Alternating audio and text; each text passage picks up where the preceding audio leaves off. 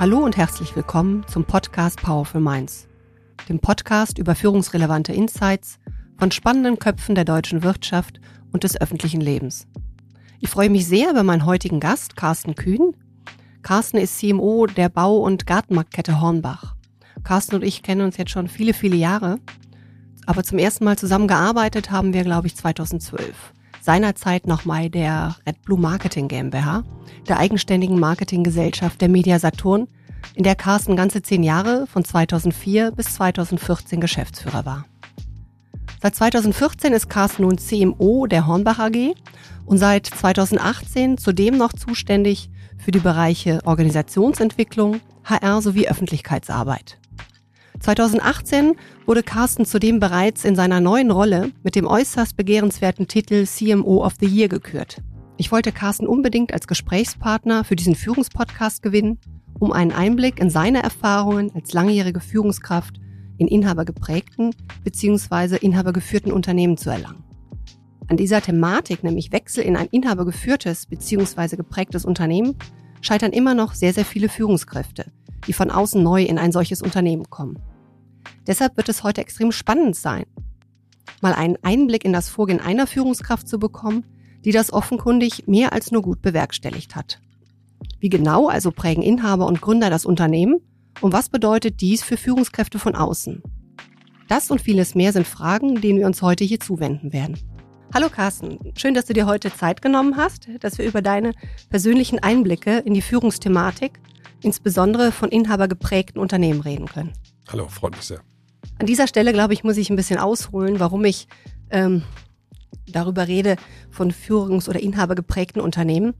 Und im Eingang habe ich erzählt, dass du von Media Saturn kamst. Was viele nicht wissen, oder viele haben natürlich den Metro-Konzern im, im Kopf, wenn sie an Media Saturn denken.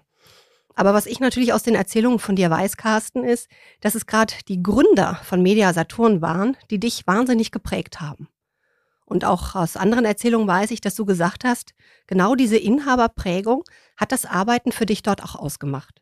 Ja, genau. Und ich denke, dass wahrscheinlich, je nachdem, welche Perspektive man hatte, dass es auch Menschen gibt, die von dieser Prägung viel mitbekommen haben, bis, bis äh, vor kurzem hin noch, äh, aufgrund der Streitereien auch und das starke Engagement eines der Gründer, der immer noch maßgeblich da alles beeinflussen wollte. Also es hat halt eben beide Facetten und für mich aber vor allen Dingen die Facette über die Gründer sehr stark, ähm, sehr viel zu lernen und sehr stark, ja, wie soll ich sagen, sehr stark beeinflusst zu werden.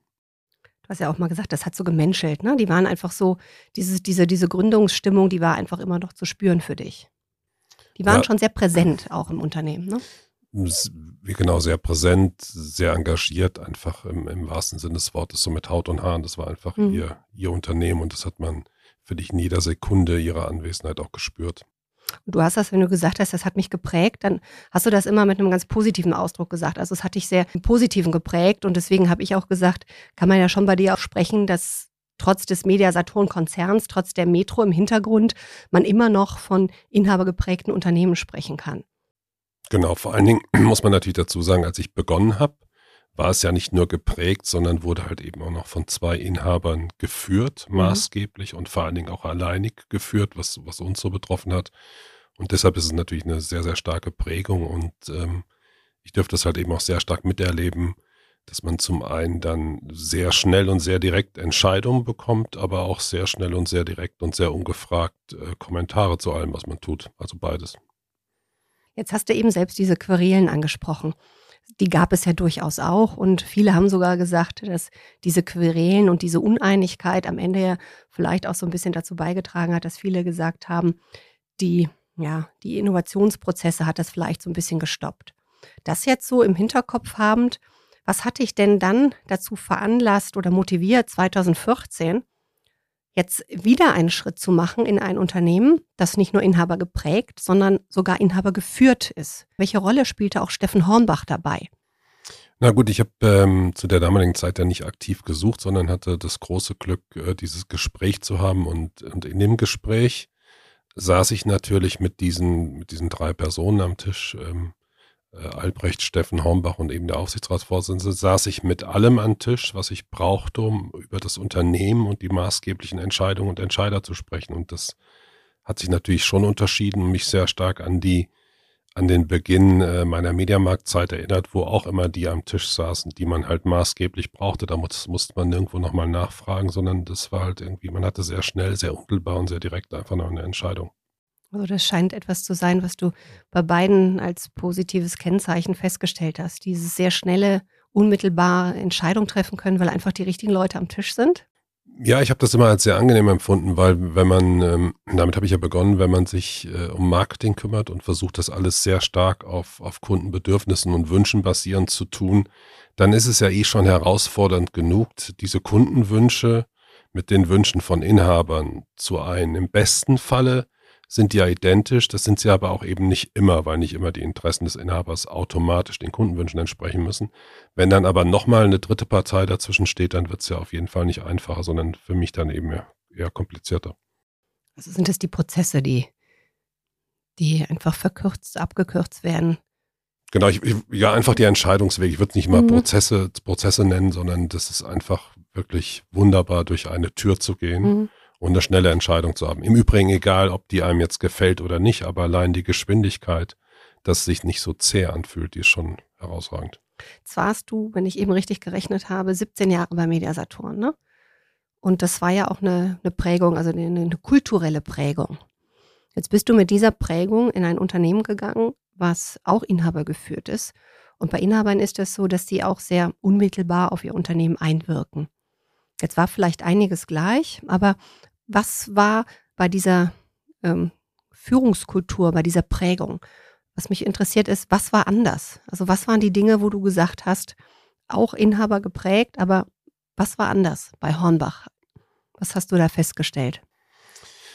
Na gut, zunächst, als ich, ähm, als ich mich dafür entschieden habe, äh, das hast du ja gerade auch gesagt, stand natürlich erstmal im Vordergrund, dass ich was gefunden habe, was die beiden irgendwie geeint hat. Und das stand auch für mich äh, eine ganze Zeit im Mittelpunkt und die Dinge, das muss man vielleicht ein bisschen zeitlich schieben, dieses Unterschieden haben kam ja erst später. Ne? Gekommen bin ich eben, weil ich gedacht habe, wow, hier finde ich irgendwas, was mir bei dem anderen vielleicht schon etwas länger zu verloren gegangen zu sein scheint, äh, ich aber nicht so gemerkt habe. Und das, was, was beides geeint hat, waren eben, wie ich eben beschrieben habe, dieser direkte Zugang zu einer Entscheidung und vor allen Dingen aber auch die, die Idee und sehr unternehmerisch mit den Mitarbeitern umzugehen und in einem hohen Maße eben selbstverantwortlich äh, Dinge tun zu können. Das ist das, was sie sehr stark geeint hat. Und gut, die Unterschiede haben sich natürlich enorm auch festgemacht an den, an der zwar Einheit, nicht Einheit, einer ähnlichen Handelsbranche, aber sehr unterschiedlichen Warenprodukten, um, um dies oder Warengruppen, um dies ging. Und natürlich letztendlich auch ähm, den unterschiedlichen Orten, wo die Unternehmen eben verwurzelt sind, wo die Unternehmen eben gegründet wurden und wo die Menschen, die diese Unternehmen eben maßgeblich geprägt haben, letztendlich auch herkommen. Mhm. Da komme ich gleich nochmal drauf zurück, denn dieser regionale Aspekt, der, der spielt auch immer äh, eine große Rolle. Ähm, ich würde gerne nochmal zurückgehen in diesen Eintauchprozess bei, bei Hornbach. Dieses Eintauchen in diese Hornbach-DNA. Ähm, jetzt gibt es ja da aber sicherlich keinen Leitfaden oder zumindest nicht, dass ich aus deinen Erzählungen wusste, dass man dir gesagt hat, das ist unsere DNA. Wie bist denn du vorgegangen, äh, dich dem, ja, da, also da einzutauchen, das, das, das, das zu leben? Oder das zu erleben. Und vor allen Dingen auch hier interessiert mich, du wirst dich nicht wundern, also die, äh, die Beulen oder die blutigen Nasen. Was waren so die Dinge, wo du sagst, Mensch, das waren Aha-Erlebnisse oder Lessons learned? Oder hast du intuitiv von Anfang an alles richtig gemacht? Nein, man, also mir ging es natürlich so durch die, durch die Erfahrung, die ich schon hatte, dass, ähm, dass auch bei Hornbach jetzt nicht alles bis ins Kleinste verregelt ist. Und ich sage da gleich ein ganz einfaches, pragmatisches Beispiel. Und auf der anderen Seite habe ich so ein, sagen wir, so ein Unternehmensfundament vorgefunden, was aus zehn einfachen Punkten besteht, die also gerade in ihrer Einfachheit mir sehr entgegenkommen und an der ich an denen ich mich inhaltlich sehr stark festgehalten habe. Aber zum Thema, was du nicht vorfindest, vielleicht was ganz Einfaches, was, was die beiden Unternehmen auch eint und dann auch wiederum unterscheidet. Äh, es gibt zum Beispiel, gab es für mich keine Vorschrift, welches Auto ich mir bestellen muss. Aber zwischen es gibt keine Vorschrift und zu machen, was man will, ist halt ein himmelweiter Unterschied.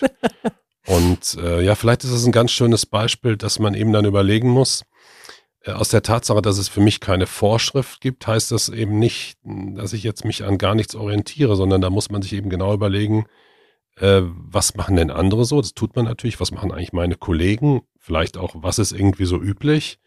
Und ich denke, da muss man sich nicht dran halten, aber muss ich halt überlegen, inwieweit es einem wichtig ist äh, den Grad der Unangepasstheit da zu bestimmen und, und damit schon eben aufzufallen oder angeeckt oder anzuecken sogar, weil ich finde es natürlich in Maßen wunderbar, wenn man nicht konform ist und auch unangepasst bleibt, aber es ist eben die Frage, ist dieser erste Einstieg. Es gibt keine Regelung fürs Auto. Es ist freiheitlich. Man kann machen, was man will. Scheint so. Es ist doch üblich, was in so einer Gegend passiert.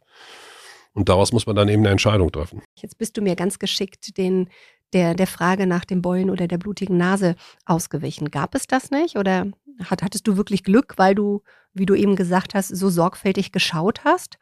Oder gab es da schon die am Anfang so die ein oder andere Sache, wo du gesagt hast, ah, da habe ich, da ich schon mal an der Beule vorbeigeschraubt?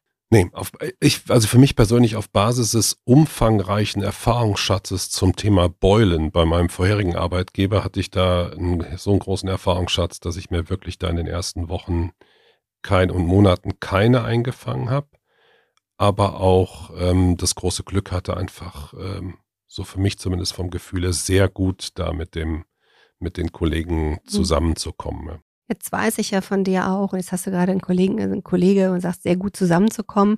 Du bist ja recht schnell auch sehr eng mit Steffen Hornbach geworden. Und ihr zwei ähm, habt euch stets ähm, auf Augenhöhe begegnet. Ihr habt euch sehr gut verstanden. Ähm, jetzt möchte ich gerne noch mal wissen, gab es durchaus in, äh, in Bezug auf Führung, gab es da Aspekte, die dich selbst trotz deiner langjährigen Führungserfahrung, die dann trotzdem neu waren oder anders waren, die ganz besonders äh, Steffen Hornbach mit reingebracht hat? Also hat er so Führungsaspekte reingebracht, wo du gesagt hast, ah, das ist doch anders. Ja, es gibt vielleicht zwei Aspekte, die mich besonders bewegt haben. Auch da will ich jetzt deiner Frage nicht ausweichen, aber das, das trifft vielleicht nicht zu 100 Prozent, aber zum Teil. Der eine Aspekt, der mich sehr bewegt hat, ist, dass ich ja ähm, die Art und Weise, wie das Unternehmen Marketing, Kommunikation betrieben hat, wahnsinnig geschätzt habe und das auch mit ein Grund war, mich so sehr dafür zu interessieren und dann doch eben auch äh, immer wieder respektvoll gemerkt habe, ich rede ja nicht nur über ein Unternehmen, wenn ich dann den Absender bekannt gebe, sondern diese ganzen Familienmitglieder heißen ja genauso wie das Unternehmen und es ist schon nochmal eine andere, eine andere Sache eben damit umzugehen, was du dann im, als Unternehmen eben so absendest. Und das zweite zum Thema Führung, was mir sehr stark aufgefallen ist, es gab natürlich ein dadurch, dass ich jetzt nichts gefunden habe an, an Leitlinien, wie es gehen sollte, habe ich in vielen Gesprächen natürlich immer rausgehört, ähm, das möchte der Steffen Hornbach so oder das hat er so gesagt oder das hat er so bestimmt oder wie auch immer. Also das war dann irgendwie die Leitlinie. Es gab das nicht niedergeschrieben, sondern das, was er wollte. Das höre ich ganz häufig von Führungskräften, die ich dann in solchen Unternehmen begleite, dass die daran aber oft ähm, scheitern oder dass denen das wahnsinnig schwer fällt, damit umzugehen, wenn ihnen dann langjährige Mitarbeiter entgegentreten und sagen, das haben wir immer schon gemacht, das will der Chef so. Ähm, wie hast du das im Speziellen gehandelt?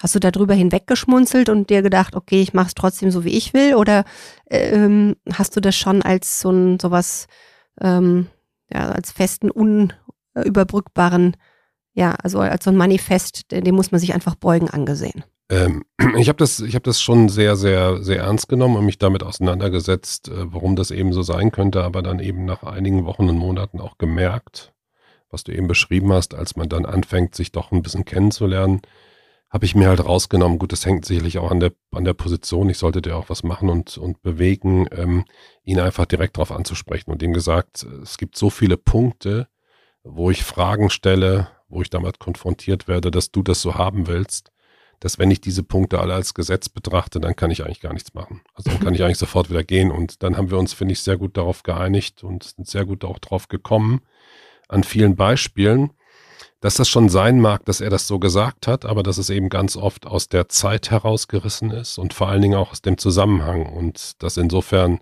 das Einfachste ist, äh, ich ignoriere das erstmal einfach und ich werde dann schon merken, ob das noch irgendwie einen Aktualitätscharakter hat. Aber wenn man, wie gesagt, wenn ich das alles so als als gegeben betrachte, dann hätte man im Grunde auch gar nichts verändern müssen. Ja, ich meine, man darf auch nicht vergessen, dass viele Mitarbeiter das ja auch nur vorschieben. Ja, dass sie sagen, das haben wir immer schon gemacht oder der Chef will das so, das geht nicht anders, das dürfen wir nicht anders machen. Das ist ja so ein Totschlagsargument, was wunderbar anzuwenden ist, gerade wenn Leute von extern oder von außen erstmal kommen, die das ja noch gar nicht nachvollziehen können, ob dem wirklich so ist. Und, ja, und da, da fällt einem sogar auf, dass natürlich, dass man auch da wahrscheinlich sehr respektvoll mit umgehen muss, dass ja nicht jeder die Chance hat, wie ich, das dann auch mit dem mit dem stark prägenden Inhaber so zu besprechen. Mhm. Und ich achte halt jetzt auch sehr darauf, dass ich schaue, dass, dass eben neue Mitarbeiter, die, ähm, wie gesagt, im Zweifel das nicht hinterfragen können in meinem Team oder wo auch immer beginnen, dass die auch nicht zu so stark von solchen Dingen geprägt werden oder abgehalten werden. Und Mai, auf der anderen Seite ist es halt vollkommen normal. Wenn du so direkt arbeitest, hast du halt auf jede Frage schon mal eine Antwort bekommen, wenn du lange dabei bist und trägst halt die Antwort mit dir rum. Und es ist auch normal, dass natürlich bei Kommunikation da vielleicht gar nicht mehr absichtsvoll, aber doch irgendwelche falschen Interpretationen entstehen. Das mhm. hat er zwischen, das hat er so gemeint und das hat er so gesagt. Wissen wir alle, ist oft ein himmelweiter Unterschied, gerade dann, wenn die Aussage zehn Jahre alt ist oder 15. Jetzt hast du eben gesagt, dass das ja auch typisch ist und ich konnte das ja bestätigen durch die, durch die Führungskräfte, die ich betreue, dieses immer wieder darauf, ähm, darauf eingehen. Ähm, gibt es noch andere spezielle Merkmale, wenn du jetzt an Inhaber geführt oder Inhaber geprägte Unternehmen denkst. Was sind das für Dinge? Ich habe da einen Satz von dir im Kopf, Carsten, da hast du gesagt, ich finde, dass man in inhabergeführten Unternehmen, ähm, dass, dass die Leute nicht so kurzfristig denken und nicht die nächste Prämie im Kopf haben. Das war mal so ein Ausspruch von dir. Genau. Also es, das habe ich auch, äh, ich habe ja sogar vom Mediamarkt in einer inhabergeführten Agentur gearbeitet. Das habe ich auch mal sehr stark so erlebt. Das ist sehr, äh, auch wenn man kurzfristig natürlich nicht permanent unerfolgreich sein kann, dass die Ziele doch sehr langfristig waren und dass ähm, ja, dass man, wie gesagt, mit diesen Unternehmen dann jeweils auch bereit war, auf, auf mit Haut und Haaren sich, sich auch selbst langfristiger zu verpflichten, wenn man, also dass man das auch aktiv möchte und nicht muss, wenn man merkt, dass dort so langfristig gedacht wird. Also man denkt dann auch selbst viel langfristiger. Man denkt wahrscheinlich anders darüber, kann es auch nur für mich sagen, aber man denkt äh, im hohen Maße bestimmt anders darüber, wenn du jemanden begegnest, äh, der vielleicht noch einen Vertrag hat, der zwei Jahre läuft und daneben ist ein Kollege, der läuft noch drei und dann gibt es noch einen, der läuft dann noch ein Jahr, als wenn du einem, einer Familie begegnest, die gerade überlegt, wie sie ein Unternehmen eben an die nächste Generation übergibt. Das ist, glaube ich, schon ein, ein in der Sache an sich halt ein Unterschied. Mhm. Das prägt ja dann auch die Kultur ähm, dort ganz maßgeblich mit. Gibt es noch andere Dinge darüber hinaus, von denen du sagen kannst, jetzt nach den Jahren, wenn ich so zurückblicke, also das war sicherlich ein ganz wichtiger Aspekt, aber gibt es da noch so ein paar andere Dinge, von denen du sagst, ähm, das ist auch sehr typisch für inhabergeführte Unternehmen? Ja, typisch ist eben auch, dass, dass, dass man mit Sicherheit, äh, wie gesagt, immer, immer aus dem Engagement und dem tiefen Interesse heraus immer wieder auch ähm, dass einem passieren kann, dass man eine Art Einmischung erlebt oder das als Einmischung empfinden kann, als ob man doch, obwohl man doch meint, für irgendwas verantwortlich zu sein. Aber das habe ich über die lange Zeit auch schätzen gelernt, weißt du, dass, dass halt ähm, man auf der einen Seite von den Personen ein ganz hohes Freiheitsmaß bekommt, Dinge einfach zu regeln. Aber dann, das werde ich nie vergessen, bei Mediamarkt gibt es halt eben auch einen Moment, da ruft dich jemand an und sagt, irgendwie die, die Spots im Radio sind aber zu leise. Also wo du sagst, wow, das ist jetzt aber ein Telefonat aber das ist eben dieses Engagement. Da hat eben jemand, dem das gehört und der das bezahlt, hat eben im Radio gehört, dass es ihm zu leise ist und brüllt dich dann halt an, dass es alles zu leise ist. Und das finde ich aber eine, ich persönlich finde es aber ein schönes Einmischen, weil wenn man dem auf dem Grund geht, dann ist es halt nicht, dann hat es keine politischen Gründe oder Motivation, sondern hat immer, immer dieses, dieses tiefe Interesse im Hintergrund, eben aus seinem Unternehmen dann das Beste zu machen. Ich kenne das von vielen Führungskräften, die einfach schier daran verzweifeln, dass sie ähm, ständig einen Inhaber haben, der mitmischt. Ja? Auch wenn das ein Bereich ist, in dem der Inhaber sich gar nicht auskennt und trotzdem hat er ein Wort mitzureden. Wie bist du damit umgegangen? Wie hast du das bewerkstelligt? Du hast eben gesagt, welchen Gedanken du dabei hattest, nämlich einen sehr liebevollen, ja, dass er natürlich äh, sich dafür interessiert, weil es sein Laden ist. Aber ist das was, was dir geholfen hat, so zu denken, dass du damit umgehen könntest? Und welchen konkreten Tipp könntest du jemandem geben, der einfach gesagt, mein Gott, das bringt mich halb um den Verstand. Mein Team und ich, wir haben uns was ausgedacht und dann kommt der Inhaber hin und schmeißt es über den Haufen. Ja, wie gesagt, ich habe das, ich habe das, äh, ich habe das natürlich auch erlebt, dass es schon in hohem Maße ist, es natürlich sehr anstrengend.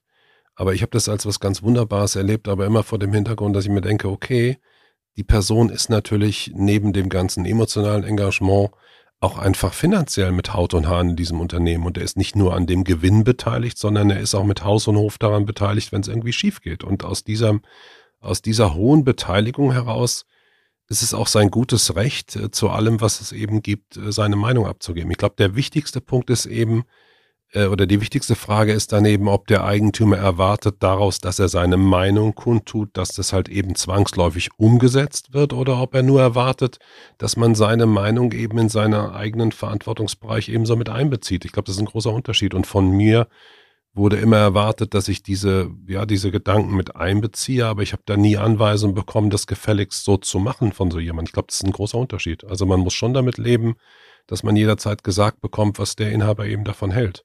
Mhm. Aber das heißt ja nicht, dass man es so machen soll, wie er es haben will. Das heißt das ja nicht. Das heißt ja nur, dass er da tief drinsteckt und tief engagiert ist. Das ist äh, schön, dass du das äh, so betrachtest. Wie gesagt, das hat schon so was sehr Liebevolles und auch sehr ganzheitliches. Ne? So eine ganzheitliche Betrachtung, den, den, den Unternehmer als wirklich als den Unternehmer zu sehen und nicht nur als den Inhaber und äh, als jemand, der äh, das ganze Schiff lenkt und natürlich auch Interesse daran hat, wie das Boot außen gestrichen ist und nicht nur, ob der Motor stimmt, sondern sich wirklich um das, um, um das Ganze kümmert. Ich finde das ein sehr schönes Bild, wie du dir so mit das, das Bild des Inhabers sozusagen zurechtgelegt hast. Ich glaube, da könnten sich viele eine Scheibe von abschneiden.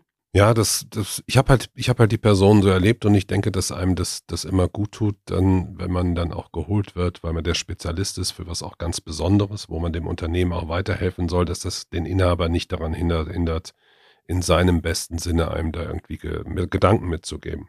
Das ist, ja klar, das ist anstrengend, aber ich habe das ganz wunderbar empfunden, weil es schließlich sein Geld. Jetzt will ich gerne nochmal auf den Unterschied. Wir haben jetzt natürlich, was besonders inhabergeführte Unternehmen prägt, aber du hast natürlich auch viele Kollegen, ähm, die in Konzernstrukturen äh, unterwegs sind und mit denen tauschst du dich natürlich auch aus.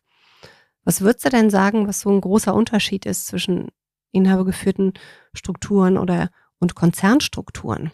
Auch da erinnere ich mich an etwas von dir, wo du, wo du gesagt hast, mein Gott, der Arme, äh, hast von einem Kollegen geredet, der muss sich immer wieder erklären und das habe ich Gott sei Dank nicht. Also die sich immer wieder erklären müssen. Das sagtest du, das sei so anders. Ja, es ist, es ist, ich kann das ja für mich selbst nicht sagen, eben nur aus, aus Erzählung und Austausch mit sehr, mit sehr netten und, und oft befreundeten Kollegen, dass es scheinbar ein anderes Maß an, an Rechtsfertigungsdruck gibt, dass man viele, viele Dinge oder mit vielen Dingen sich immer wieder beschäftigt, wo es darum geht zu dokumentieren, dass irgendwas, was man gemacht hat, eben irgendwie gut und richtig war, was wahnsinnig zeitintensiv ist. Und das andere, was ich dir eben schon gesagt habe, äh, wenn, ich werde dann oft damit konfrontiert, dass Entscheidungswege eben so umständlich sind. Und das ist natürlich für mich, der ich das so schätze, dass man einfach im Endeffekt jetzt auch nicht wegen jeder Kleinigkeit, aber wenn es einem wirklich wichtig ist, irgendwo anruft und auch sofort Gehör findet, also wenn es wirklich wichtig ist, sofort und ganz unmittelbar und nicht auf irgendwie eine nächste Sitzung warten muss, das ist ein großer Unterschied und das weiß natürlich sehr zu schätzen, weil das ist ja auch sonst ähm, ach, wahnsinnig mühsam und qualvoll und zieht sich so hin und dann tagt ein Board und dann tagt ein Komitee in Wochen, das ist ja auch alles furchtbar. Da finde ich es schon toll, wenn man eine spontane Idee hat und kann einfach sagen, ich möchte das machen, ist das okay? Oder gibt es da Einsprüche? Dann, ja, ich merke schon, ich weiß, warum du mein Lieblingskandidat für inhabergeführte Unternehmen bist. Wenn man dich so ähm, reden hört, und ich habe jetzt das Glück, dich heute auch zu sehen, reden sieht, dann äh, bist du so, so positiv. Und ähm, es ist einfach mal ein schönes Beispiel, weil viele ja einfach sagen, ich kann mich so wunderbar in Konzernstrukturen verstecken. Ja, ich meine, äh, ehrlicherweise höre ich auch das ganz häufig. Dieses unter anonyme Untertauchen in Konzernen, dieses nicht so mittelbare. Aber wie schön du das darstellst, gerade dieses Mittelbare, diese kurzen Entscheidungswege. Ähm, ich finde, wenn jetzt die Hörer das hier äh, miterleben von dir, dann nimmt das wahrscheinlich auch ganz viel Druck vor diesem, vor dieser Nähe, die ja auch viele fürchten.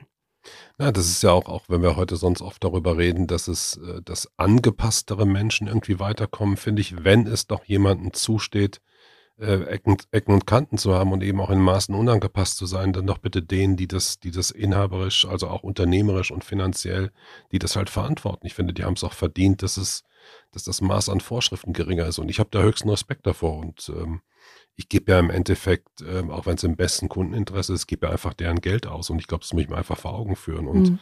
und bin als Angestellter, und das betrachte ich auch als Privileg, ich bin ja vor allen Dingen an dem Erfolg beteiligt. Also an einem Misserfolg beteiligt mich ja keiner. Und äh, deswegen habe ich vor den, vor den Unternehmensinhabern äh, da allergrößten Respekt. Ja, das ähm, hört man auch. Ähm, das ist sehr schön hier, wie du das so zum Ausdruck bringst. Jetzt möchte ich gerne nochmal auf Führung im Speziellen eingehen. Das ist jetzt unabhängig, ob Konzernstruktur oder inhabergeführtes ähm, Unternehmen. Was siehst du denn als deine Führungsaufgabe? Ja, ich denke, nach all den Jahren das gilt für mich persönlich, aber vielleicht kann man es auch ein bisschen verallgemeinern. Ich finde das Wichtigste, dass wenn man eben aus, aus einer, aus, also einer Führungskarriere einschlägt, dass man an dem Tag von der aktiven Spielerposition, um so eine Parallele zu schlagen, eben in die Trainerposition geht. Und das mit aller, ne, mit aller Konsequenz.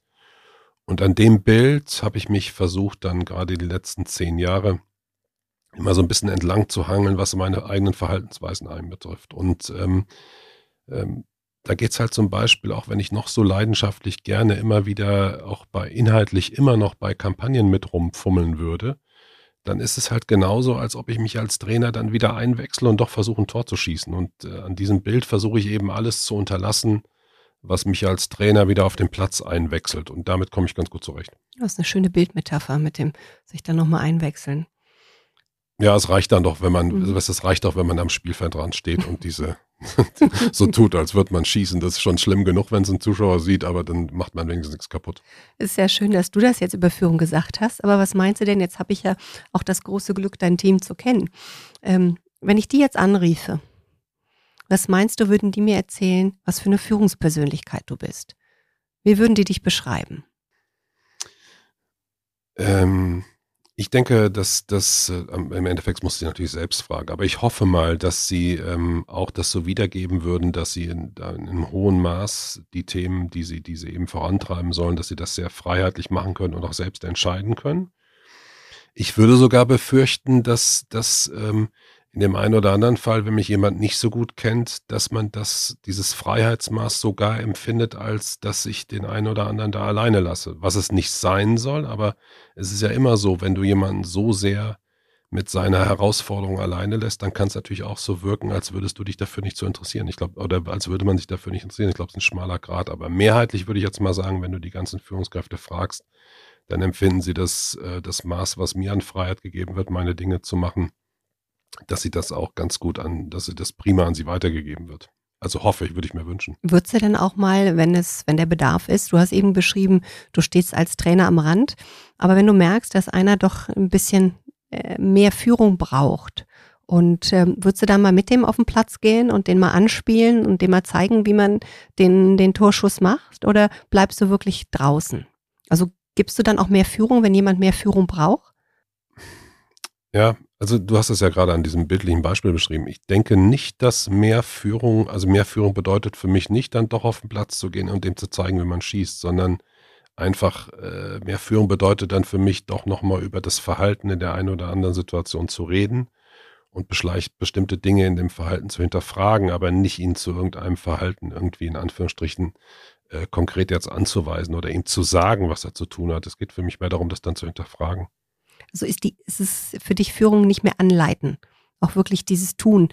Ich komme jetzt darauf, ich hatte mal nee. Gast hier, der, der, der ein Sternekoch und der hat gesagt, wenn es sein muss, dann stelle ich mich auch mal neben dem und äh, zeige dem einfach nochmal, wie das zu tun ist. Also dann einfach nochmal operativ sich neben den stellen und sagen, so, jetzt zeige ich dir das nochmal. Also ich denke, wenn du jetzt den Vergleich hast mit dem Koch, klar, sollte das, was ich dort gerade mit einem Mitarbeiter besprechen, oder besprechen möchte, nun ausgerechnet das sein, was ich früher am besten konnte inhaltlich, davon habe ich mich ja weit entfernt, dann ist es, glaube ich, okay. Ne? Also wenn jetzt ein Koch, äh, weiß nicht, eine bestimmte Sache auch besonders gut gemacht hat, weiß nicht, er war der Spezialist für Dessert, dann kann das natürlich immer mal passieren. Aber das Wichtigste doch an Führung, dass ich ähm, dann, da ich ja Zusammenarbeit organisiere, an der Stelle bin, ganz viele Mitarbeiter und, und auch Führungskräfte zu haben, die das ja genau gerade besser können als ich. Und das schließt es ja aus. Und um dann wieder auf das Fußballbeispiel zurückzukommen, ich war ja entweder Abwehrspieler oder Torwart oder Stürmer. Und dann werde ich Trainer und bin für all diese Funktionen verantwortlich.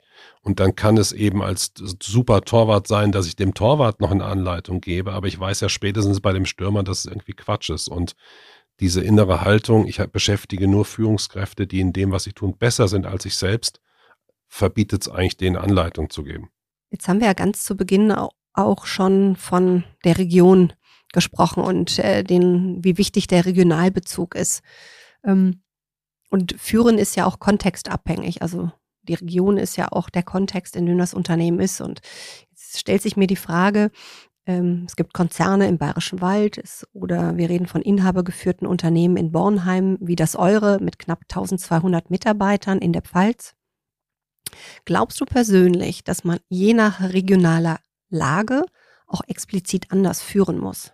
Ich kann so pauschal nicht sagen, ob man anders führen muss, aber ich glaube, dass man, wie ich das eben beschrieben habe, so wie ich der festen Ansicht bin, dass man sich auf ein, ein inhabergeführtes oder geprägtes Unternehmen mit Haut und Haaren einlassen muss, glaube ich, dass das Gleiche für die regionale Verwurzelung gilt. Also, dass ich wirklich mich ernsthaft auseinandersetzen muss, weil ja ganz oft nicht nur die, die Unternehmensführung und die Inhaber aus der Region kommen, sondern ein hohes Maß der Beschäftigten, was dort eben so an Üblichkeiten besteht und wenn es nur wichtig ist, um zu kapieren, warum auf Unterschiede so oder so reagiert wird. Also ich glaube nicht, dass es äh, regional bedingte äh, unbedingte Unterschiede gibt in der Führung, aber ich sollte schon kennen, was eben so üblich ist oder wissen, was so üblich ist. Jetzt haben wir uns in zwei, wir haben uns in Köln mal kennengelernt, Carsten. Wir haben in München miteinander gearbeitet und jetzt haben wir Bornheim mit 1200 Mitarbeitern. Was hast du denn persönlich abgelegt? Was hast du anders gemacht, weil Bornheim halt Bornheim ist und nicht München? Tja, ich weiß gar nicht, ob ich was anders gemacht habe. Ich bin mir halt nur sehr bewusst, dass zum Beispiel ich dort in einem Ort lebe, der wesentlich weniger anonym ist, wenn ich dort bin, der wesentlich kleiner ist. Und äh, das Unternehmen hat dort eben als Arbeitgeber auch eine sehr, sehr große Bedeutung. Und äh, es ist, glaube ich, auch ein Unterschied, während in München das hier gar keine Bedeutung hat, wo ich arbeite, wohne, also während das alles sehr anonym ist, äh, hat es dort eben schon eine Bedeutung, ob ich ähm, zum Beispiel verantwortlich bin für Mitarbeiter in einem Unternehmen, was dort in dieser Region eben doch der größte Arbeitgeber ist. Also dieser Verantwortung bin ich mir schon dann bewusst in meinem Verhalten, wenn ich dort, keine Ahnung, wenn ich dort Restaurants besuche oder durch die, durch die Straßen ziehe. Das heißt, du hast eine andere Haltung an den Tag gelegt. Keine andere, aber eine sehr bewusste. Mhm, okay. Ja.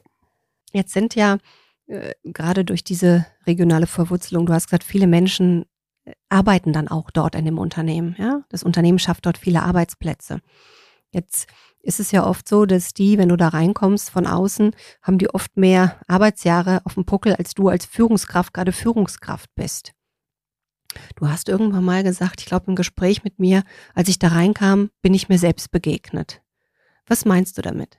Gut, diesen, diesen Teil bin ich mir selbst begegnet. Damit meine ich die Tatsache, dass natürlich lange Zugehörigkeiten, wie ich sie auch vorher bei Media Saturn hatte, ein so ein bisschen betriebsblind machen im Hinblick auf äh, Veränderungen und Perspektiven, die von außen angestoßen werden. Das ist das eine. Also habe ich gedacht, wow, hast du eigentlich früher genauso reagiert, wenn dich jemand in deinem alten Unternehmen mit einer neuen Idee konfrontiert hat oder warst du eben offen dafür? Und ähm, ja, das meine ich mit, bin ich mir selbst begegnet. Das muss natürlich immer dazu sagen, das ist ja eine Facette der Firma, wenn du das jetzt so betonst, die zentrale und die lokale Verwurzelung. Sehr hilfreich war für mich natürlich wiederum auch ähm, einen ganz guten Erfahrungsschatz zu haben zum Thema Internationalisierung, weil wir sind ja doch in einigen Ländern und in diesen Ländern spielt diese Verwurzelung zwar auch eine Rolle, aber wiederum eine ganz andere Rolle, weil in in, äh, in der Schweiz oder in Österreich oder in Rumänien oder in, in Schweden kommt natürlich von der Verwurzelung wesentlich weniger an. Schon auch in einem hohen Maße in so einem inhabergeführten Unternehmen, aber eben weniger, als ich es in der Zentrale eben miterlebe. Jetzt hast du nach einiger Zeit, ich weiß nicht, nach einem Jahr oder anderthalb Jahren, hast du zwei deiner drei Führungsfunktionen ähm, oder Positionen hast du äh, mit extern besetzt. Ich kenne das aus äh, vielen Unternehmen, die dann auch ja, lange intern auch suchen, ja, und schauen. Ich glaube, ihr habt das wahrscheinlich auch gemacht, lange intern geschaut und ähm, dann kommen dann in zwei wichtigen Positionen externe von außen. Und ich kenne das halt auch oft oder erlebe das so, dass das dennoch immer noch mal auf Widerstand stößt. Wie hast du das denn gemeistert? Das ist nicht zwischen denen und uns und innen und außen. Also wie hast du diese Integration ähm, da geschafft, dass diese Widerstände halt gerade nicht auftreten? Ja. ja, zunächst mal ganz formal. Es, es gab drei Führungskräfte, als ich dort kam, von denen auch bereits eine das Unternehmen verlassen hat. Also es waren nur noch zwei da. Und äh, für mich galt es damals eben vor allen Dingen, diese eine Person zu ersetzen. Und auf der Suche nach der einen Person habe ich halt gemerkt äh, in den vielen Gesprächen, dass uns nicht nur das fehlt, was wir quasi durch die Funktion da verloren haben, sondern dass uns auch noch was anderes fehlt das ist wie in allen Unternehmen derzeit eben eine hohe Expertise zum Thema Digitalisierung und Transformation Richtung Digitalisierung. Und ich habe mich dann einfach entschieden, zwei Personen einzustellen mit Fähigkeiten, die ich eben nach langem, nach langem Schauen auch im Unternehmen nicht vorgefunden habe. Und dann ist im Laufe der Zeit eben eine weitere Person, die schon länger da war, hat das Unternehmen verlassen. Aber es war etwas anders. Und um auf deine Frage konkret zu kommen, wir haben uns sehr viel Mühe gegeben als Team, da hast du uns ja auch einmal begleitet zwischen den Personen, die schon lange da sind und den Personen, die neu dazukommen, eben sehr intensiv uns immer wieder auszutauschen, uns sehr aufzutreffen, auch außerhalb des Büros, sehr viel miteinander zu machen, uns auch als Menschen und, und Familien und Privatpersonen kennenzulernen. Vor allen Dingen aber auch den Personen, die lange da sind, äh, immer wieder das, das Gefühl gegeben, dass die, die ich neu geholt habe, sind ebenfalls gewohnt, sehr, sehr lange in Unternehmen zu arbeiten und für Marken zu arbeiten. Also die, wissen den, den, den, äh, diese lange Zugehörigkeit durchaus zu schätzen. Und ich glaube, das hat man sehr schnell vermittelt und ja, das hat eigentlich prima geklappt. Es gibt ja diesen schönen Spruch, neue Besen kehren gut und neue Perspektiven sind auch wichtig für Innovation und Kreation. Und seit 2018 bist du nun auch verantwortlich für den Personalbereich und somit natürlich auch für Personalentwicklung. Wie schaffst du das denn, dass ja immer noch die meisten Mitarbeiter haben ja eine lange Durchschnittszugehörigkeit bei euch? Wie schaffst du das denn, dass die nicht mit diesen liebgewordenen alten Besen kehren, ja? Und du bist ja auch so, wie ich dich erlebt habe und auch dein Anspruch, du bist sehr innovativ und kreativ und verlangst das auch von deinen äh, Mitarbeitern ab. Wie bekommst du moderne Arbeitsmethoden in das Unternehmen getragen, dass die Mitarbeiter die Zukunft aktiv gestalten können und nicht halt mit den alten Besen kehren? Na, da empfinde ich, dass das Gute ist in dem speziellen Fall, dass das ist einer dieser zehn tollen Punkte, die ich dir vorhin genannt habe aus dem Fundament, dass ähm, seitens der Inhaber schon immer darauf geachtet wurde, dass auch die, die lange da sind, dass Innovation und sich ständig zu hinterfragen und ständig zu verbessern, eine so der Grundgene ist, die man auch eben bei Mitarbeitern erlebt, die lange schon dort sind. Und ich finde diese Bereitschaft der Mitarbeiter, die lange dort sind, sich zu hinterfragen, gepaart mit der Fähigkeit von dem einen oder anderen Mitarbeiter von außen oder den Möglichkeiten dann auch zu diesem Hinterfragen vielleicht Lösungen zu haben, dass es ganz äh, wunderbar funktioniert. Aber wie gesagt, Basis ist das hohe, hohe Maß der Mitarbeiter, die dann schon so lange dort sind, eben auch so veränderungsfähig zu sein. Das ist ganz erstaunlich. Da muss ich wirklich zugeben, das habe ich so in der äh, Reihenform wie bei euch noch nicht gesehen. Jetzt habe ich jetzt kein Vorurteil gegenüber dem Pfälzer Wald. Und, aber es ist einfach so, dass wirklich in, der, in, den, in den vielen Jahren, die ich da äh, tätig bin, ich es selten erlebt habe, dass halt nicht eine lange Zugehörigkeit zu so ein bisschen einem Abstumpfen und einem Kehren mit alten Besen geführt hat. Ja, das ist, ähm, das kann ich durchaus nachvollziehen, dass du das sagst, aber das ist, das ist bei Hornbach eben was wirklich Besonderes. Also, mhm. das gilt jetzt vielleicht wieder nicht für jeden wie immer, aber das, ich erlebe das insgesamt, wenn man auf alles schaut, als einen ganz, ganz großen Vorteil, äh, dass so darauf geachtet wurde, dass egal wie lange man dabei ist, dass man immer die Bereitschaft sich selbst hat, also immer die Bereitschaft hat, sein Handeln zu hinterfragen. Oder wenn man es nicht selbst tut, dass es eben von der Führung her gemacht wird. Und ähm, schon bevor ich zu Hornbach gekommen bin, gab es auch zum Beispiel eben, was das untermauert, sehr äh, radikale Veränderungsschritte Richtung Digitalisierung wie sonst in keinem anderen Unternehmen. Und die waren eben nicht von außen geprägt, sondern die waren von äußeren Einflüssen, aber auf Engagement und Initiative von Mitarbeitern, die schon lange dabei sind, die eben, haben die eben stattgefunden. Das nächste, was ich dich fragen möchte, geht in ungefähr die gleiche Richtung. Das ist ganz spannend. War ja auch ein radikaler Schritt von Steffen Hornbach, dich ins Boot zu holen. Ne? Du bist ja jetzt nicht eine Führungskraft oder so, wenn man jetzt deinen Schilderungen folgt, dann war er ja stets darauf bedacht, ähm, Neuerungen ins Haus zu holen und sehr innovativ zu denken. Und es ist ja oft so, dass Top-Führungskräfte von außen geholt werden, um eben neue Dinge in das Unternehmen zu tragen. Und auch um einen gewollt einen Dissens natürlich zu erzeugen. Und manchmal ist es so, dass muss man schon diese alten Krusten, die das Logo des Inhabers tragen, auch wirklich abkratzen. Das ist ja auch nicht leicht. Also auf der einen Seite kann ich mir vorstellen, Steffen Hornbach wollte genau das, ja, weil du ihn auch immer so äh, beschrieben hast. Also er hat das sehr bewusst gemacht. Er wusste wahrscheinlich auch, dass es auf der einen oder anderen Seite auch zu einem Dissens kommen, kommen wird. Das ist also nicht immer leicht, wenn man mit so starken Persönlichkeiten zu tun hat. Wie bist du damit umgegangen? Also wie hast du genau das geschafft? Auf der einen Seite wollte er das ja auch. Gut, es fällt mir nicht ganz leicht, das für ihn zu verantworten, also zum Teil eben für ihn zu beantworten, aber ich würde sagen, ähm, dass in den ersten Gesprächen unter Umständen genau dieses äh, hohe Maß an Veränderung und an Bewegung, von dem er, was er sich wünscht, was ich bringen könnte, dann doch in unseren zwei Gesprächen natürlich sehr stark gekoppelt war mit der Tatsache, dass ich eben aus meinem damaligen Job sehr viel erzählt habe von den Gründern und von den Inhabern. Und ich denke, das ist für ihn dann ein anderes Gespräch gewesen, als wenn ich sehr viel erzählt hätte von den Vorzügen einer Konzernstruktur. Vielleicht war das diese, diese Hoffnung auf, auf viele Impulse für, mhm. für neue Dinge, gekoppelt mit, äh, der schätzt irgendwie Inhaberstrukturen. Vielleicht war das eine ganz gute Kombination. Jetzt nochmal um auf dieses, wie hast du es hinbekommen, dass wenn es da mal gescheppert hat, nicht, was ich eben meinte, ist, dass er ja bewusst dich auch geholt hat, damit es an einen, der einen oder anderen Stelle mal so ein bisschen knarzt auch, damit sich Dinge halt bewegen, damit Dinge anders werden. Aber jetzt zwei persönlich, zwei starke Persönlichkeiten. Jetzt können wir ja nicht für Steffen Hornbach reden, aber wie hast, bist du damit umgegangen? Weil Steffen Hornbach ja doch auch eine starke Persönlichkeit ist. Ich denke, wir haben da sehr gut uns, also sehr gut zusammengearbeitet und uns sehr gut ergänzt. Ähm, was diese Veränderung anbetrifft und auch den Austausch darüber und die Abstimmung und jemanden, wie soll ich sagen, darüber zu informieren und zu sagen, was man so vorhat. Weißt du, gerade im Hinblick auf das Thema Organisationsentwicklung war das natürlich auch ein sehr enger Abstimmungsprozess, äh, was ich geglaubt habe, was vielleicht die, oder was wir geglaubt haben, was die Dinge sein könnten, die man verändern sollte. Das ist ja nicht einfach passiert, ohne dass du, das ist ja dieser tiefe Respekt, der ich vorhin gesagt habe, vor einem Inhaber oder einem inhabergeführten Unternehmen, das stimmt man natürlich schon ab. Wenn du sagst, ich habe das Gefühl, dass wir hier das Unternehmen ein wenig mehr von außen nach innen denken sollten, dann bespricht man natürlich solche Gedanken. Oder wenn du sagst, ich denke, dass zum Thema Entscheidung viel mehr auf einer Marktebene getroffen werden sollte, dann, dann spricht man ja darüber. Und sowas setzt man ja auch nicht innerhalb von einer Woche um, sondern dann trifft man sich nochmal und spricht nochmal darüber. Und ich glaube, dass die Gedanken dann, dass man die Gedanken dann eben auch gemeinsam umsetzt.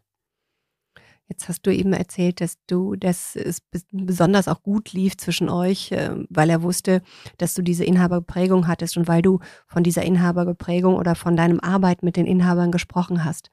Würdest du jetzt, also ist der Umkehrschluss ähm, auch richtig, dass du sagst, es hätte schon jemand schwerer gehabt, ähm, wenn er aus einem Konzern gekommen wäre oder lässt sich das sogar pauschalisieren? Leute aus Konzernen tun sich schwerer, in inhabergeführte Unternehmen zu gehen? Pauschalisieren lässt sich vielleicht der Teil, dass wenn man, und da ist man ja auch sehr, sehr schnell in Vorurteilen und Pauschalen, wenn man den Teil, den man eben Konzernen so unterstellt, gut findet, also dass, dass Konzerne tendenziell dazu neigen, eher das äh, berechenbare, wiederholbare, effiziente und äh, so in den Vordergrund zu stellen. Wenn ich das dann sehr liebe, dann würde ich sagen, würde man es mit der Liebe zu den Dingen bei uns jetzt nicht ganz leicht haben, ja. Mhm. Jetzt hast du seit, ich glaube, 2020, ne, da kam Erich Harsch und ähm, Steffen Hornbach ist in den Aufsichtsrat gegangen.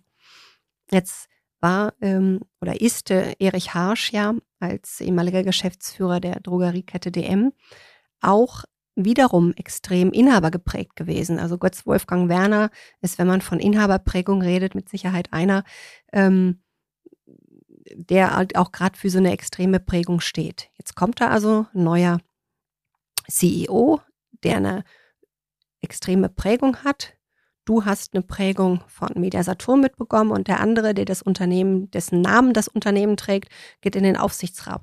Wie habt ihr das denn allesamt unter einen Hut gebracht, diese, diese totale Inhaberprägung? Welche Prägung? Habt ihr eine neue Prägung gemacht oder wie habt ihr das gewuppt? Ja, diese, diese für dich, denke ich, sehr unterschiedlich wirkenden Prägungen haben für uns oder für mich im Speziellen schon alle eine gemeinsame Bewegungsrichtung. Und wenn du das jetzt so beschreibst und ich darüber nachdenke, also ich betrachte es schon als Wahnsinnsprivileg, dass ich jetzt so lange im Handel arbeite und dass ich bei Mediamarkt, also bei den, mit den Mediamarkt-Gründern Hornbach und jetzt noch mit einem Menschen arbeite, der so lange äh, geprägt wurde eben in der DM-Kultur. Das finde ich schon drei Unternehmen ein unglaubliches Privileg. Und ich finde auch, dass da wiederum äh, mit den ganzen Gedanken, die DM hat und ja nachweislich seit Jahren immer wieder die vordersten Plätze als bester Händler belegt, dass es abermals äh, sehr viel dazu addiert. Also es ist nicht alles identisch, aber es addiert einfach viele tolle Gedanken dazu. Es gibt einen Ausdruck, den ich von Harsch ähm, ganz interessant äh, finde.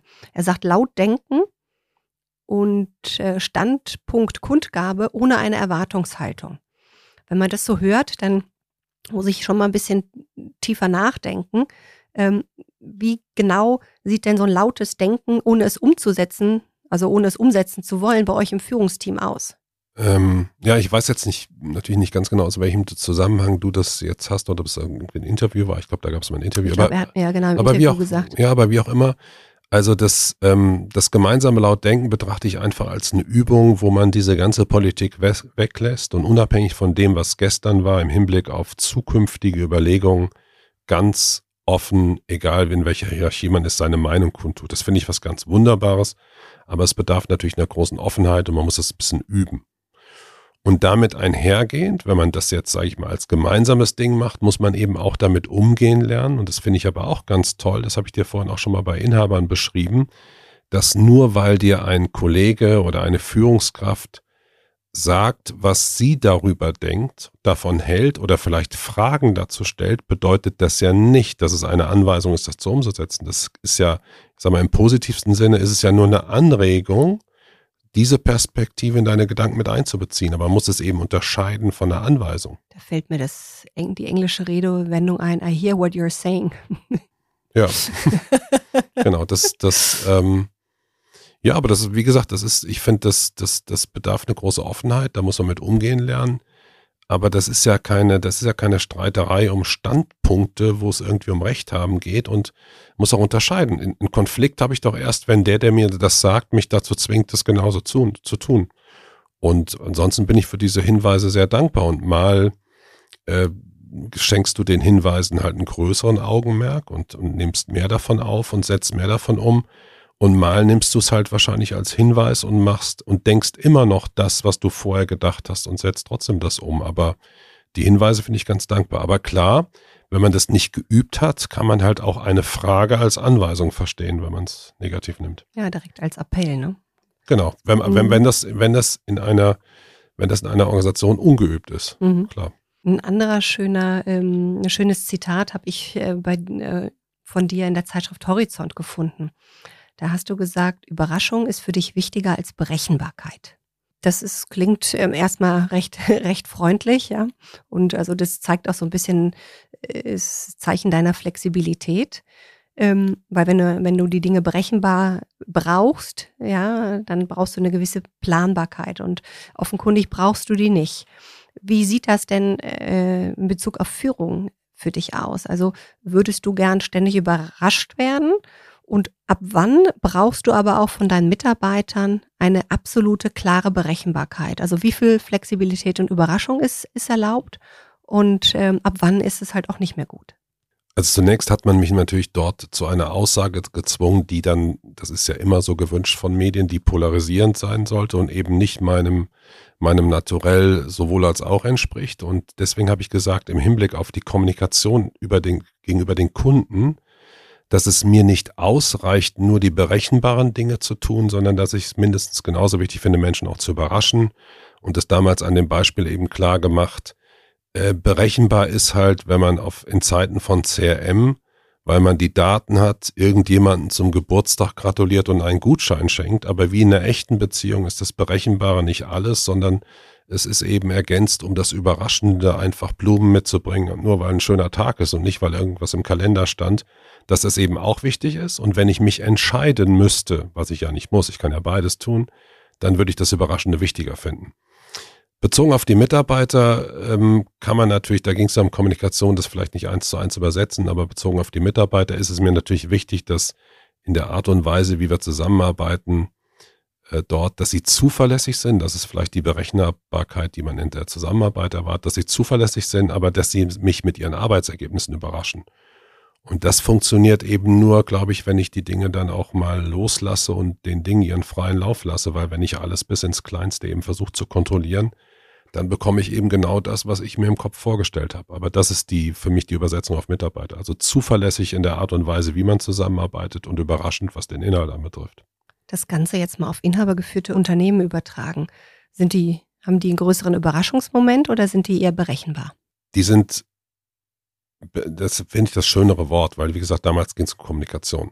Die sind wahnsinnig zuverlässig und das, was ich erlebt habe, in einem Höchstmaß bereit, sich überraschen zu lassen. Und das schöne Beispiel ist für mich immer, dass wir zum Beispiel rein inhaltlich unsere Kampagnen in einem Stadium vorgestellt werden, die, bis sie dann das Licht der Welt erblicken, wie soll ich sagen, sowas von sich weiterentwickelt, aber auch verfremdet haben, dass das mit dem, was man eben verabschiedet hat, nur noch, ähm, nur noch zum Teil eben zu tun hat. Und das müsste man natürlich aushalten. Das ist nichts, wo du sagst, so, jetzt ist hier das Storyboard freigegeben und genauso erscheint das im halben Jahr, sondern du siehst ein halbes Jahr später irgendwas im Fernsehen, wo du sagst, das hat ja kaum noch mit dem zu tun, was wir da besprochen haben, aber es ist eben eine positive Überraschung. Hoffentlich meistens. Ja, positive Überraschung fand ich auch, Carsten, dass du, ähm, nicht, dass ich positiv überrascht war, dass du so überzeugt von inhabergeführten Unternehmen geredet hast. Aber ich glaube, für viele Zuhörer ist das eine, ist das äh, diese, dieser positive Grundtenor, den du hier wirklich heute rübergebracht hast, doch vielleicht auch überraschend. Und ich hoffe sehr, dass wir dem einen oder anderen äh, dadurch auch diese Zuversicht äh, geben. Ich kenne das halt, wie gesagt, ganz viele. Hier in München haben wir große Konzerne, wir haben Sixt, wir haben HIP, wir haben, wir haben Müller, wir, ähm, das sind wirklich große Unternehmen, wo die Inhaber noch, noch ähm, aktiv sind und wo viele, viele, viele einfach mit großer Sorge ähm, ähm, in ein Recruiting blicken und sagen, oh Gott, ähm, das, das weiß ich nicht, ob ich das wuppe. Und ich finde, mit deinen Darstellungen hast du ganz schön gezeigt, äh, welche Vorteile oder welche schönen, reizvollen Momente diese Unternehmen durchaus auch bieten. Wenn wir jetzt abschließend nochmal so zusammenfassen, Gibt es dann fixe Parameter, die man beachten sollte, wenn man ohne Vorkenntnisse in ein inhabergeführtes Unternehmen wechselt? Welchen Rat für Wechsler in ein inhabergeführtes Unternehmen hättest du denn im Petto? Mensch, vielleicht auch wenn ich nicht so viel von, von diesem Thema Ratschläge halte, aber nach meiner Erfahrung sollte man sich überlegen, dass man nicht einfach irgendwo hingeht und äh, wie ein Söldner für kurze Zeit irgendwas macht, sondern ich fand es immer nützlich, dass an dem Tag, wo man sich entscheidet, die Bereitschaft hat, sich eben mit Haut und Haaren drauf einzulassen und sich vorstellen kann, dass dieses drauf einlassen auch nicht irgendwie endlich ist, sondern dass man ne, das, was man dann gerade entscheidet zu tun, eben für immer tun, tut. Da weiß ich nicht, inwieweit man oft bei Konzernen eher so von Karriereplanung und so, das hat wenig damit zu tun. Ich habe mich dafür entschieden und ich habe, äh, nachdem ich mich da entschieden habe, gibt es für mich auch kein Ende bei Hornbach. Das gibt es erst, wenn ich mich neu entscheide, aber es gibt nicht mit der Entscheidung irgendeine Befristung oder jetzt mache ich erst das und dann gehe ich in den Konzern dann gehe ich von da nach da. Ich glaube, das ist nicht überall gleich. Das finde ich sehr wichtig, dass man das tut. Mit Haut und Haaren bezieht sich eben auch auf den Sitz des Unternehmens. Da muss man sich, glaube ich, wirklich drauf einlassen. Und dann muss man, glaube ich, ähm, auf jeden Fall ähm, sehr großzügig sein, was wir vorhin besprochen haben mit dem Thema Einmischung und das als was sehr Wertvolles sehen und nicht als was Negatives. Dass es einfach doch großartig ist, dass man eine Arbeit macht, wo der, der es bezahlt, permanent Interesse hat, einem reinzuquatschen. Also es ist eigentlich, ähm, wie soll ich sagen, ich finde das was ganz Großartiges und mir hat mal einer der Mediamarkt-Gründer gesagt, ich solle mir erst dann wirkliche Sorgen machen, wenn er aufhört, mich zu kritisieren, weil dann hat das Interesse an mir verloren. Schöner Spruch. Gerne möchte ich nochmal auf dein mit Haut und Haar und auch einlassen auf die Region. Jetzt ähm, weiß ich ja von dir, dass du vier Kinder hast, in München wohnst und pendelst. Inwieweit hat sich das jetzt vielleicht auch durch dieses Corona-Remote-Arbeiten äh, diese mehr vielleicht widerlegt, dass man tatsächlich dort auch leben muss? Mhm. Ja, gut. Es hat, hat sich natürlich jetzt inzwischen im siebten Jahr, wo ich das Unternehmen ja auch sehr gut kenne, haben sich für mich durch Corona, wenn es überhaupt was Positives hat, natürlich in der Arbeitswelt jetzt Veränderungen ergeben, die mir als Pendler entgegenkommen. Ich würde aber aus diesen Veränderungen keinesfalls ableiten, dass ich von diesem Status, den ich jetzt vielleicht mir rausnehmen darf nach vielen Jahren der Zugehörigkeit, weil ich das Unternehmen auch kenne, dass ich daraus ableiten kann, dass es eine gute Idee ist mit der Erwartungshaltung, ich muss da nur zwei Tage hinfahren pro Woche, an dieses Thema Familienunternehmen ranzugehen, weil ich glaube, das ist, das ist keine Erwartungshaltung, die man haben darf, sondern das ist vielleicht eine Sache, die sich aufgrund der Veränderung von Arbeitswelten nach einer gewissen Zeit ergibt, weil es ja auch ganz gut tut, einen gewissen Abstand zu haben. Aber wenn man in ein Unternehmen eintauchen möchte, kann man meiner Ansicht nach in Familienunternehmen nicht damit anfangen, dass man das zwei Tage die Woche tut. Das ist, wie gesagt, das ist kein Teilzeit- und kein Söldnerunternehmen, sondern eher mit Haut und Haaren. Das ist dieses Haut und Haar, was du meinst. Ne? Ja. Das, du bist dann auch, also wenn gehe ich jetzt recht davon aus, du bist auch mit der Vorstellung dahin, auch dorthin zu ziehen. Und es hat sich nur nicht so ergeben. Aber es ging um diese Haltung, dass wenn es sein muss, du dort auch in der Region mit der Familie ansässig wärst. Genau, also wir haben das, wir haben das, das war Teil der Entscheidung.